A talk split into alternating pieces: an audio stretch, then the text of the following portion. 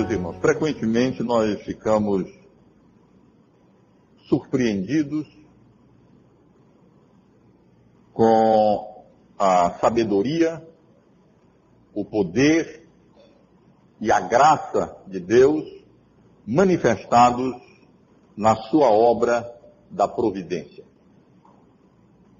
Tenho certeza que os irmãos confirmam isso nas suas próprias vidas, como de maneira surpreendente, Deus conduz todos os acontecimentos relacionados a nós para o nosso próprio bem e para que a vontade dele seja alcançada, consumada e o nome dele honrado e glorificado. Mas não apenas na nossa vida, mas na própria exposição sequencial que estamos fazendo no livro de Atos dos Apóstolos, nós temos tido a oportunidade de perceber essa sabedoria, poder e graça de Deus na condução da história, na condução de todos os acontecimentos de maneira perfeita e soberana, para que o propósito que ele tem em mente seja alcançado e seja consumado. Aqui mesmo, durante essa segunda viagem missionária do apóstolo Paulo, que estamos estudando, registrada nesses, nesses capítulos que estamos é, considerando, a partir do, do final do capítulo 15, início do capítulo 16, já vimos isso de maneira muito especial na conversão daquela vendedora de púrpura de Tiatira, Lídia, a primeira crente, a mulher convertida em território europeu. Os irmãos devem estar lembrados de como Deus conduziu todas as coisas, dirigiu, encaminhou todas as coisas de tal maneira que Lídia chegasse ao Evangelho e o Evangelho chegasse até Lídia. Os irmãos devem lembrar como Paulo tensionava, depois de visitar as igrejas na Galácia, se dirigir para a província romana de, da Ásia, e o Espírito Santo, de alguma maneira, o impediu de caminhar naquela direção.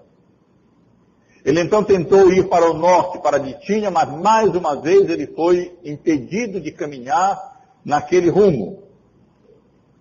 E finalmente foi para o noroeste, chegou a Troade e ali teve uma visão de um varão macedônio clamando por socorro, clamando por ajuda, e Paulo e seus companheiros, Sila, Timóteo e Lucas, entenderam que o Espírito Santo de Deus os estava chamando para que eles atravessassem o mar Egeu e se encaminhassem para o outro lado, para a província da Macedônia, e ali então anunciassem o Evangelho. E foi assim que ele se encontrou com Lídia, naquele, naquela margem de rio, no lugar de oração, uma mulher temente a Deus. E naquele momento em que ela estava ali nos seus exercícios espirituais, orando, no sábado, todas as coisas então foram encaminhadas e contribuíram para que aquela eleita de Deus, no momento apropriado, tivesse o seu coração é, aberto por Deus mesmo para atentar às coisas que o apóstolo Paulo ensinava, pregava ali aquelas mulheres, e Lídia teve então o seu coração transformado, mudado, e foi, feito, foi feita nova criatura em Cristo Jesus. E na verdade o varão macedônio se transformou numa mulher de Tiatira. Ela ali estava e é para ali que Paulo deveria ir, e de fato todas as coisas contribuíram para aquele encontro, para que o evangelho, eu repito, chegasse a Lídia e Lídia, por sua vez, chegasse ao evangelho. Isso não aconteceu sem o devido uso das responsabilidades humanas. Lá estava Paulo para pregar, e lá estava Lídia, não vendendo púrpura no dia do sábado, mas reunida em oração, no lugar de oração, no lugar apropriado para que o Evangelho pudesse alcançá-lo. E meus irmãos, na passagem que nós temos agora diante de nós, nós encontramos outra manifestação dessa sabedoria, poder e graça de Deus na obra da redenção ou na obra da providência em encaminhar todas as coisas para a salvação dos eleitos de Deus, agora no que diz respeito à conversão do carcereiro de Filipos. O presbítero Sérgio leu desde o versículo 16 e os irmãos puderam relembrar como quando Paulo estava mais uma vez a caminho daquele lugar de oração para falar novamente, com certeza, do Evangelho, anunciar novamente o Evangelho às demais pessoas que ali concorriam para ouvir, após a conversão de Lídia, uma jovem possessa, possuída de um espírito demoníaco, um espírito imundo, acabou intervindo. Paulo acabou expulsando o espírito imundo daquela mulher e, ao que tudo indica, ela tornou-se uma segunda convertida, membro também da igreja de Filipe. Mas no domingo passado nós vimos os desdobramentos desse episódio e como aqueles proprietários daquela escrava, vendo é, exorcizado não apenas o demônio dela, mas a fonte de lucro deles, de maneira muito astuta e sagaz, levantaram acusações contra Paulo e Silas. Eles foram levado a, levados à praça pública, a um julgamento ali sumaríssimo, na verdade. Foram chicoteados, foram lançados no cárcere, colocados lá no lugar mais profundo do cárcere, seus pés foram amarrados é, ao tronco e, mesmo naquelas circunstâncias terríveis, com as costas laceradas pela dor das chibatadas, dos, das vaadas que haviam recebido, e naquela posição incômoda, aqueles homens não estavam murmurando, se queixando, mas eles estavam bendizendo, louvando, adorando ao Criador dos céus e da terra e ao Redentor e Salvador deles. E quando nós lemos uma passagem como essa, nós poderíamos pensar, poxa, estava indo tudo tão bem. Chegaram lá em Filipos, anunciaram o Evangelho lá na beira do rio, ali estava um local pronto para que eles continuassem pregando o Evangelho, segundo a estratégia de Paulo, de procurar a sinagoga, não tinha sinagoga, provavelmente não havia os dez homens, o coro mínimo para a organização da sinagoga, de acordo com a tradição judaica, mas ali estava uma oportunidade, mulheres piedosas chegavam, outros certamente estavam chegando para ouvir a palavra, e agora surge uma mulher como essa, acontecimento como esse, e aquele trabalho promissor é interrompido, e o apóstolo Paulo e Silas são lançados lá no mais profundo de um cárcere. Mas, meus queridos irmãos e irmãs, Nisso também nós vemos de maneira clara é, a sabedoria, o poder e a graça de Deus na obra da providência, de tal maneira que aquele que deveria ouvir o Evangelho poderia, através dessas circunstâncias, e pôde, através dessas circunstâncias, ser exposto à pregação, ao ensino da palavra do Senhor.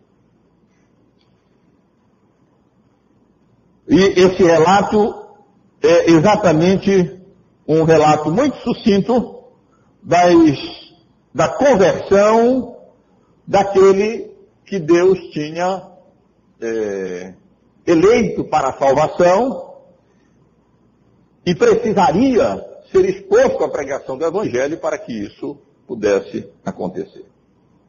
Eu quero considerar com os irmãos, primeiramente, as circunstâncias da conversão do carcereiro de Filipos.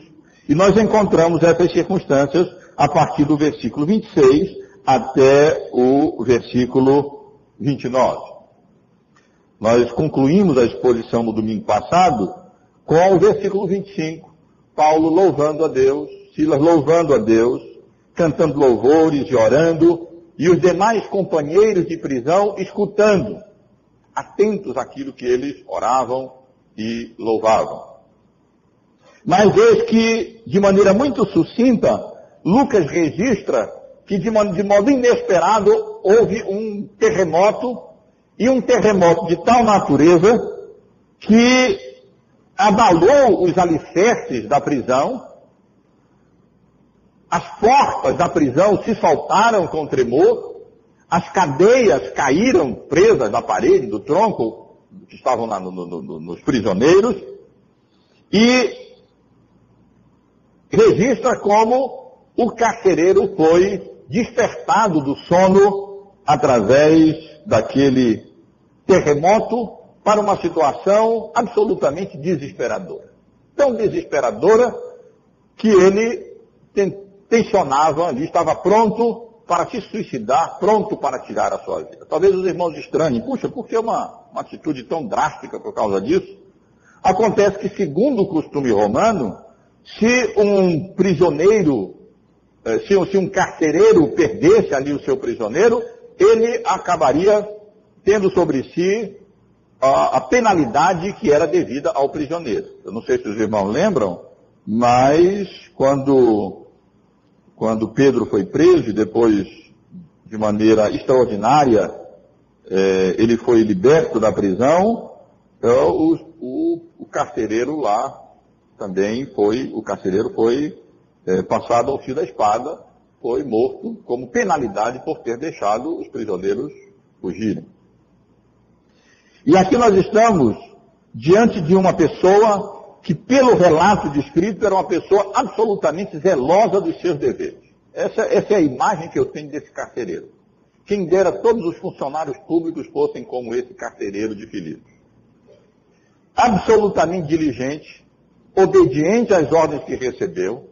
As ordens foram, pega esse prisioneiro, colocam no cárcere, não compete a ele, como, não competia a ele como carcereiro discutir as ordens ou entrar no mérito daquilo que estava acontecendo. Nós vimos como de fato ele colocou lá no, mais, no cárcere mais profundo, como ator, o, o, o, prendeu lá no, no, no tronco, fechou as portas, apagou lá as tochas de luz, fez tudo aquilo que de fato ele deveria fazer na sua função de carcereiro. Os irmãos devem lembrar que essa era uma função ali naquela colônia de Filipos, realizada geralmente por veteranos de guerra. Veteranos de guerra eram utilizados, eram empregados nessas funções importantes, eh, também ali como, como eh, carcereiros, e provavelmente nós estamos aqui diante de uma pessoa já de uma certa idade, já veterano de guerra, ali naquela colônia romana, com todos os privilégios de cidadania romana, e um homem absolutamente é, consciente dos seus deveres, provavelmente um homem íntegro, um homem zeloso das coisas que é, fazia, e que exatamente por ser tão cuidadoso e tão zeloso, ciente da vergonha que ele passaria e da própria pena que lhe aguardaria pela fuga dos prisioneiros, se de fato eles tivessem fugido, ele preferia se suicidar do que passar por aquela vergonha pública de ter deixado fugir os prisioneiros e ser sentenciado à morte pública. E ele estava pronto, acordado ali, despertado por aquele, do sono por aquele terremoto, é, para tirar a sua própria vida, desesperado já que estava é, da vida. E diz então, Lucas registra, no versículo 28, que nesse momento de, em que ele estava de, desesperado, já pronto de tirar a sua vida, um, surge um grito de esperança de dentro do cárcere.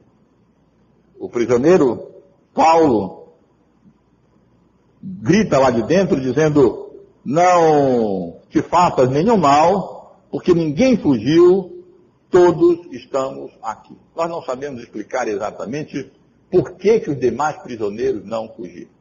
A única explicação que nós podemos encontrar é que eles ficaram mesmo aturdidos ou surpreendidos diante daquelas manifestações de louvor a Deus, daquilo que Paulo estava orando, Silas orando e pregando. De alguma maneira, Deus se fez presente ali naquele terremoto. É comum Deus se fazer presente através de terremotos no Antigo Testamento, no Novo Testamento, manifestando assim o seu poder. E de algum modo, aqueles prisioneiros ficaram aturdiados e ficaram surpresos e ficaram imobilizados ali e não tiveram reação sequer para fugir, é aquilo que todo prisioneiro normalmente quer fazer quando tem uma, quando uma oportunidade é, surge como essa. Mas o fato é que tudo indica que nós estamos aqui diante de um milagre. Eles não terem fugido foi uma ação extraordinária mesmo da parte de Deus, e de algum modo reteve aqueles homens ali para que o propósito de Deus, na sua soberana providência, com relação àquele carcereiro e à sua família pudesse ser realizado.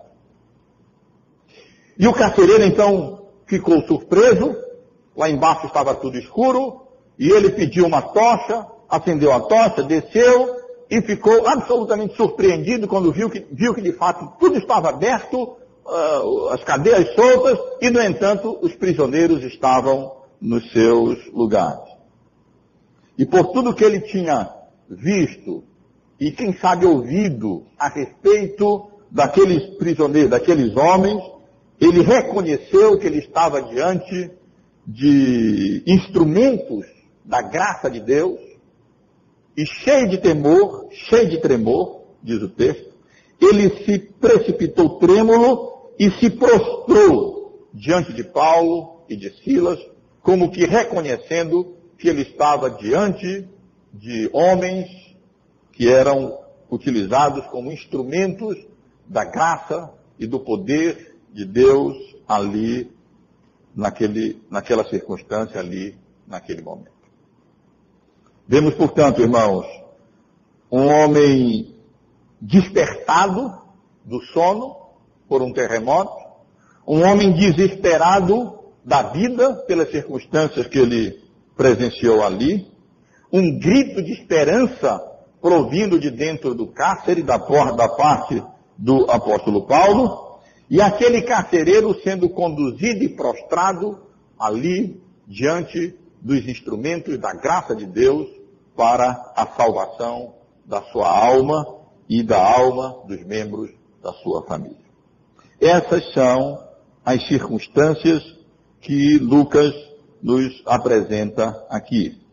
Ele faz esse registro de maneira muito resumida, de maneira muito é, sucinta, mas suficiente para, para a gente compreender e entender mais ou menos aquilo que aconteceu naquele momento.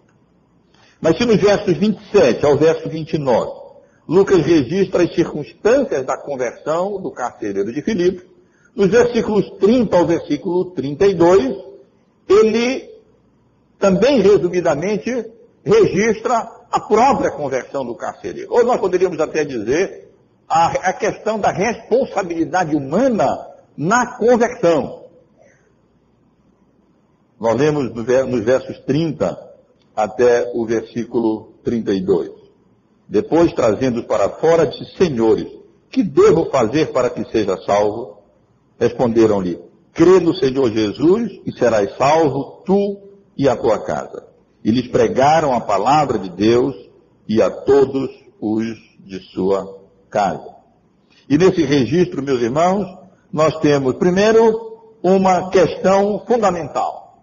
O interesse do carcereiro agora se volta para a questão mais fundamental que pode é, para a qual nós podemos mover a nossa mente. O que é que nós devemos fazer para ser salvos? De alguma maneira, a questão toda da salvação ali veio para aquele homem. Há comentaristas que estudam esse texto e levantam uma série de, de dificuldades no texto. É, que conceito de salvação é esse que esse homem está falando? É, nesse contexto pagão no qual ele vivia? Será que ele está falando aqui apenas de salvação, daquela sua situação de perigo, que ele seria morto, ou se ele tivesse fugido, alguma coisa assim? Meus amados irmãos, é, o mais provável é que aquele homem já tivesse ouvido falar de Paulo. Paulo estava ali anunciando o caminho de salvação. Até aquela pitonisa estava anunciando naquela, com aquela propaganda é, bizarra mesmo, né, que eles eram servos do Deus Altíssimo e anunciavam o caminho da salvação. E não é difícil, não é improvável que antes de dormir, pegar no sono, o carcereiro estivesse ouvindo o apóstolo Paulo louvando a Deus e, e bendizendo é, a Deus nas suas orações ali com Silas na prisão, e aquele homem tivesse parado e pensado e refletido a respeito do estado do seu coração, do estado da sua alma e toda essa questão que envolve a salvação e a justificação diante de Deus. Mas o fato é que ele fez a pergunta certa. O fato é que ele, é, o interesse dele se voltou exatamente para aquilo que deveria se voltar. O que é que um homem precisa fazer para ser salvo? O que é que Deus demanda de nós para a nossa salvação? Qual é a responsabilidade humana na obra da redenção? E meus irmãos, da maneira mais clara e direta possível e resumida possível, o apóstolo Paulo resume, condensa aquela doutrina essencial evangélica a doutrina da salvação pela graça mediante a fé na obra expiatória redentora de Cristo Jesus na cruz do Calvário. Quando ele diz, respondeu-lhes, crê no Senhor Jesus e serás salvo tu e todos os da sua casa. E com essas palavras tão, dessa maneira tão resumida, é, é, é, quase certo que o apóstolo Paulo disse mais do que isso naquele momento. Mas Lucas aqui resume, resume a essência daquilo que se constitui a mensagem da salvação. Ele não diz, olha, agora você vai e vai fazer uma série de obras, solta os presos, abandona essas forças domina, dominadoras dos romanos, dos romanos aqui sobre a Palestina, é, e você agora, ou então, vou, vou, marcar, depois quando eu sair daqui, você vai lá, vou lhe dar uma série de conselhos espirituais para você, o que é que você tem que fazer, e tudo. Mas nós não encontramos nada disso. A única coisa que o que Paulo diz é, crê no Senhor Jesus, e serás salvo, tu e toda a tua casa. E quando o apóstolo Paulo diz isso, meus irmãos, ele não está se referindo apenas a um a necessidade de um assentimento, um consentimento, uma quiescência intelectual a algumas proposições teológicas ou doutrinárias, ou históricas.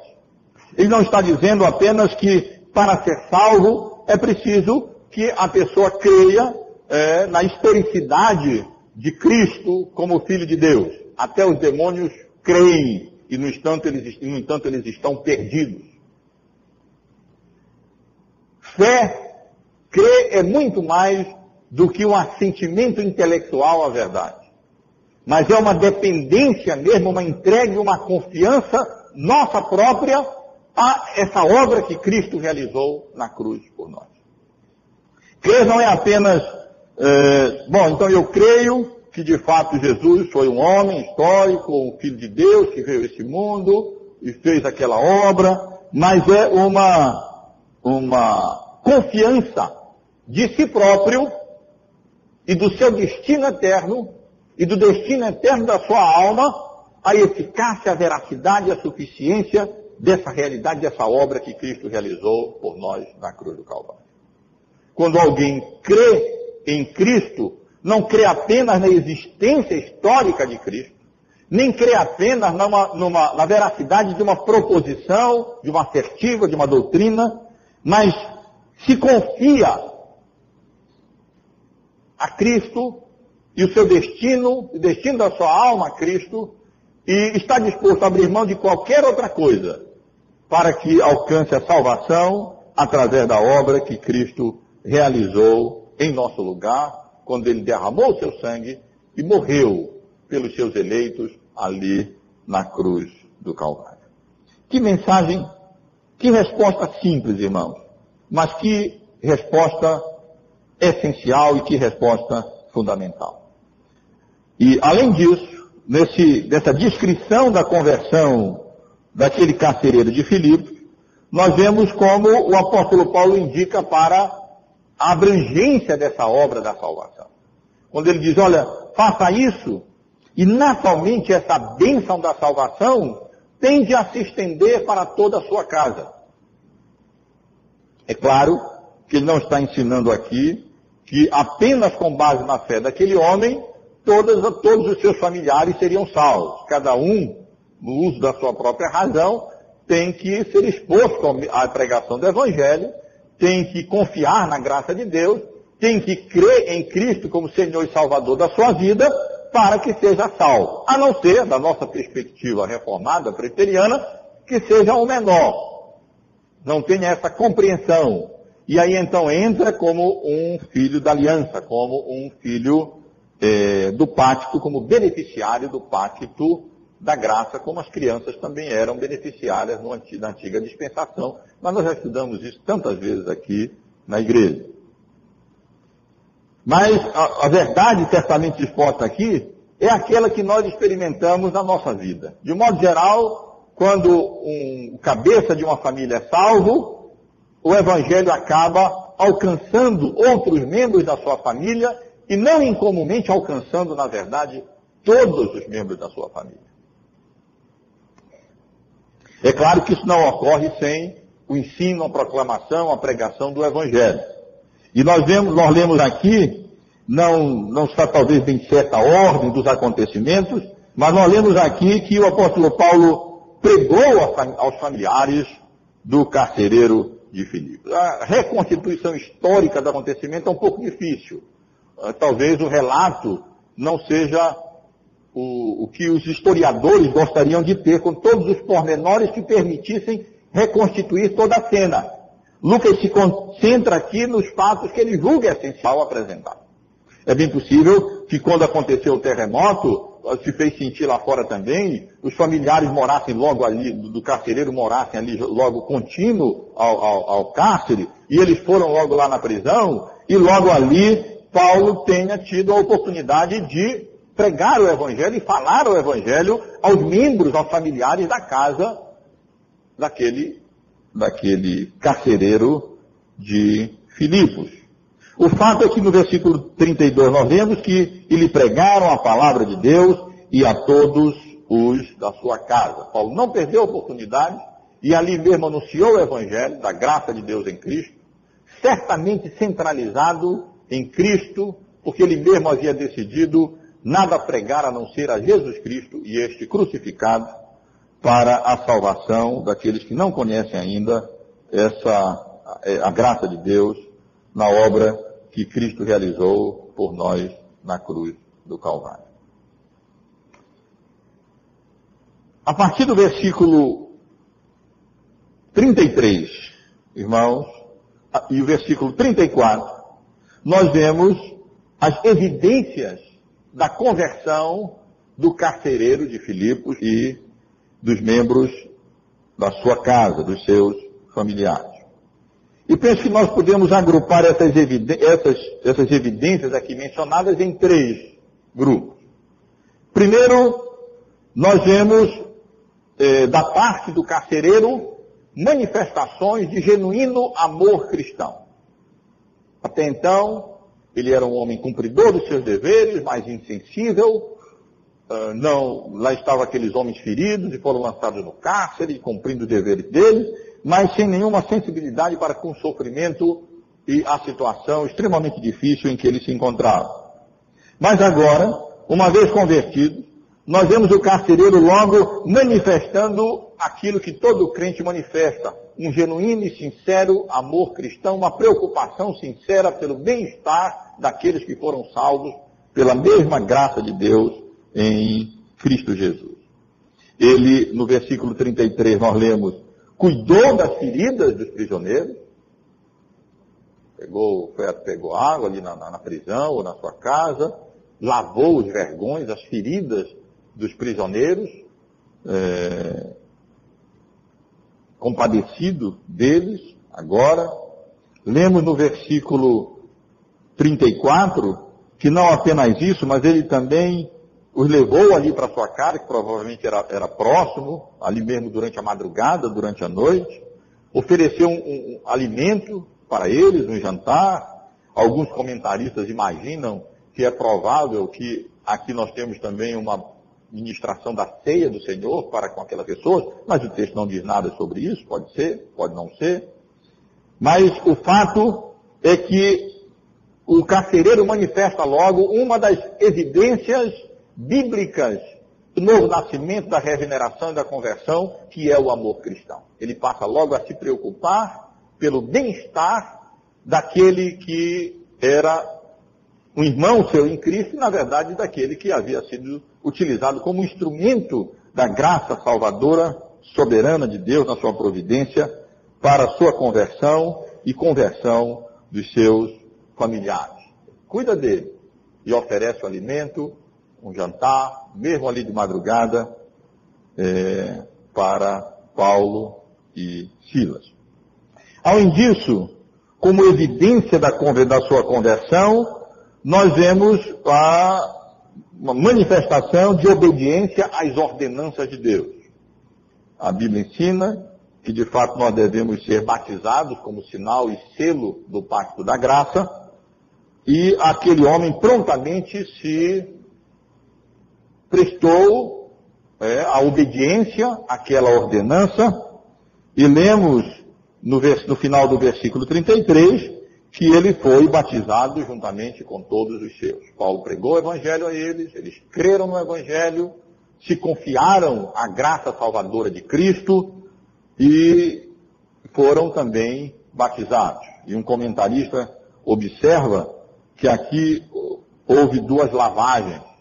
O carcereiro os lavou as feridas dos, dos apóstolos e foi, teve lavado os seus pecados através da água do batismo ali simbolizada naquela, naquele derramamento, ou seja lá como tenha sido o batismo naquela circunstância. Claro que nós presbiterianos, nessas circunstâncias, de madrugada, ali, ali na, no, no, no, naquela, naquele contexto de cárcere, nós temos dificuldade de ver a possibilidade de um batismo por imersão nessa circunstância toda. Parece que tudo parece indicar para uma outra forma um pouco mais simples e prática de batismo, aquela altura dos acontecimentos, os prisioneiros de madrugada ali naquele, naquele instante. Mas isso é sinceramente irrelevante do, do, do ponto de vista do texto. O importante é que ele manifesta a evidência de conversão, não apenas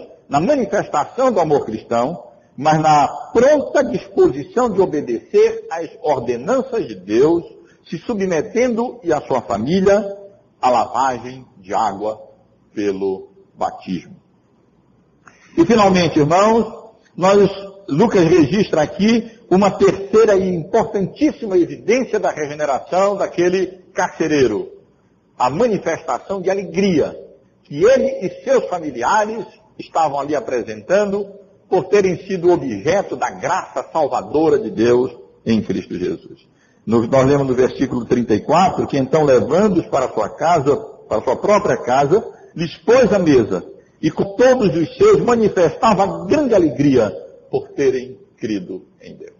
E aqueles que foram objeto da graça salvadora de Deus em Cristo conhecem essa alegria que o Evangelho nos dá e que é superior a qualquer outro tipo de satisfação, gozo e alegria que a vida pode nos dar. Nesse, nesses breves versículos, nós vemos um homem sair de um, de, de um tsunami, de um terremoto, que balançou toda a sua vida, acordou ali daquela, daquele, daquele sono em que ele se estava, que desesperou da vida e sendo levado do desespero ao gozo. Do mais profundo desespero ao ponto de estar determinado a tirar a própria vida se suicidando, a manifestação de alegria e gozo, de, de, gozo cristão, tudo naquela circunstância absolutamente mais adversa, durante uma madrugada, um terremoto, prisioneiros ali, Deus fez, realizou essa obra soberana, graciosa, dentro da sua providência, de transformar a vida daquele carcereiro e da sua família, produzindo neles grande alegria, grande gozo, porque ele estava perdido e foi achado. Ele estava morto e foi vivificado.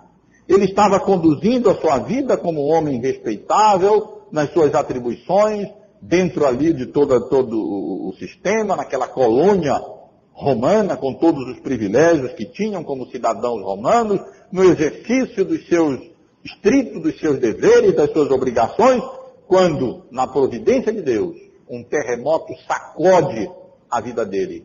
E do, do, dentro do cárcere, um, um grito de esperança para ele surge através do apóstolo Paulo. Ele é conduzido diante dos instrumentos da graça de Deus para a sua salvação e pela misericórdia e graça soberana de Deus, ele é levado a inquirir sobre a questão mais fundamental e mais importante que um homem ou uma mulher pode ser levado a inquirir nessa vida. O que é que eu devo fazer para ser salvo?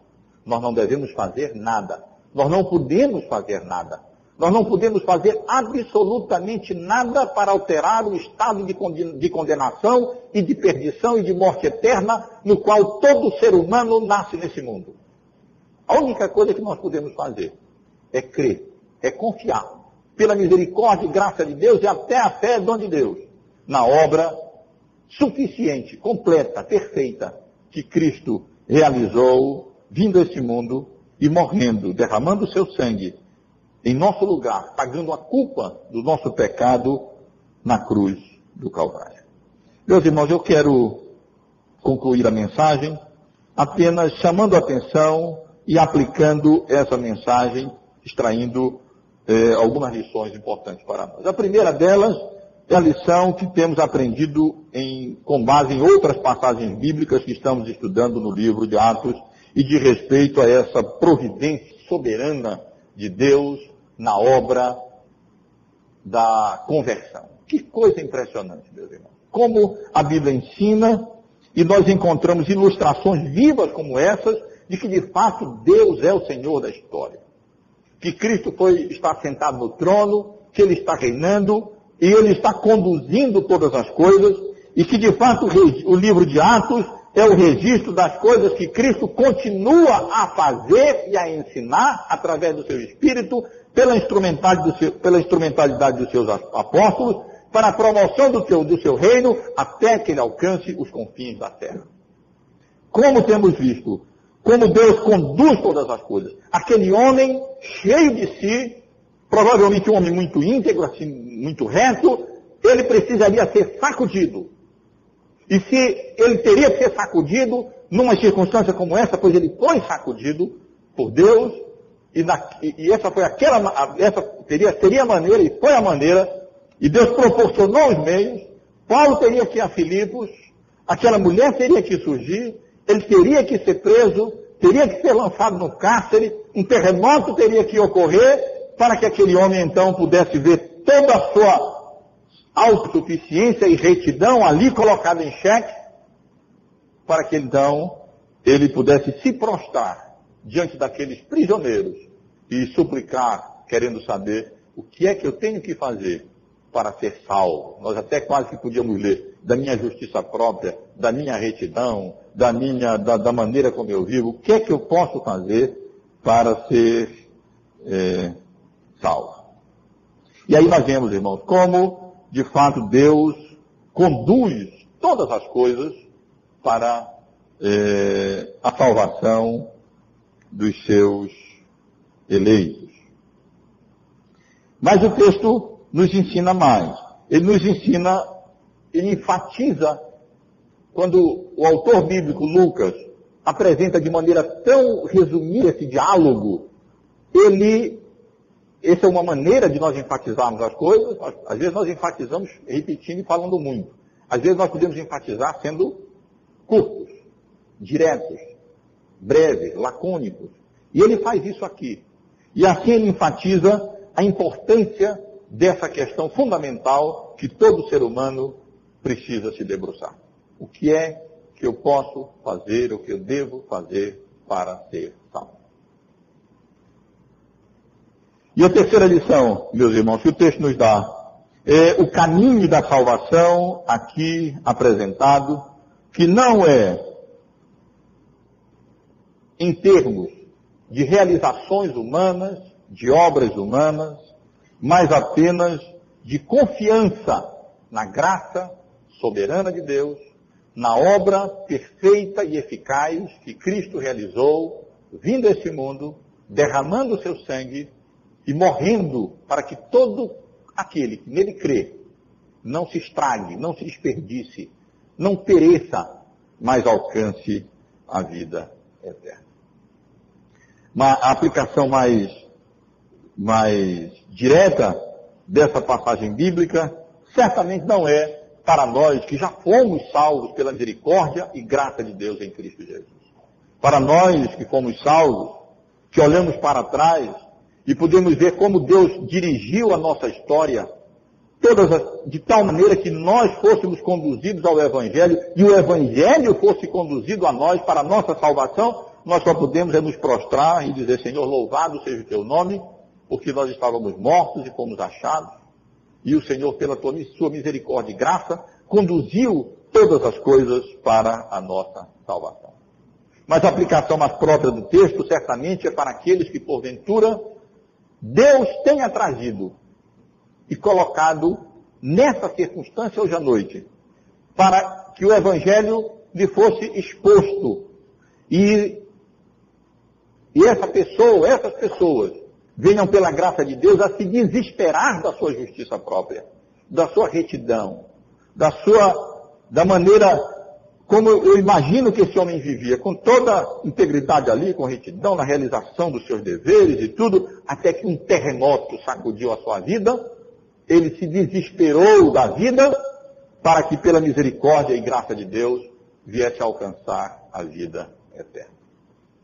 Foi preciso que tudo aquilo acontecesse, foi preciso é, que aquele terremoto ocorresse, para que ele então tivesse sacudido aquela sua maneira já tão calejada de viver, veterano de guerra, já tinha visto tanta coisa, já tinha tido tantas experiências, estava ali no exercício da sua função pública da maneira mais legítima e íntegra e correta possível, quando um, um terremoto da paz de Deus teve que sacudir a sua existência ali, parece que tão, tão ordeira, para que ele se desesperasse da sua retidão, da sua própria vida, e fosse exposto aos meios de graça que Deus colocou para que ele ouvisse o Evangelho e fosse salvo, ele e a sua casa. Que Deus nos abençoe, meus irmãos e irmãs, e que se, meu desejo sincero e minha oração é que se alguém aqui se assemelha a um carcereiro como esse, que tem procurado viver a sua vida direito, cumprindo seus deveres, as suas obrigações, aparentemente tudo, tudo vai bem, que Deus, Deus, Deus muitas vezes age assim na, na sua obra da providência. Às vezes ele, ele nos balança com uma calamidade na vida. Morre a esposa, morre o marido, morre filho, uma enfermidade grave, perde o emprego, às vezes, esses são os instrumentos que Deus utiliza na sua soberana providência para nos dobrar e mudar e converter a nossa vida. Mas às vezes não. Às vezes é como esse carcereiro. Às vezes o que aconteceu com ele foi um enorme alívio. Ele estava pronto para tirar a vida. Quando ele viu que na providência ali de Deus, ele foi topado. Os prisioneiros não fugiram. E diante dessa manifestação da graça e da misericórdia de Deus na obra da providência para com ele, ele reconheceu que Deus estava ali no terremoto, como às vezes Deus pode estar no vento, no silêncio, na conversão ali de Lídia, quieta, ali Deus abrindo seu coração na beira do rio, ou Deus está também num terremoto. E através dessas circunstâncias todas, pela misericórdia e graça de Deus, aquele homem creu do Senhor Jesus. Ele se confiou e a sua vida inteiramente ao Filho de Deus que veio a este mundo para morrer em nosso lugar, para a nossa redenção e a nossa salvação. E aí, tudo mudou.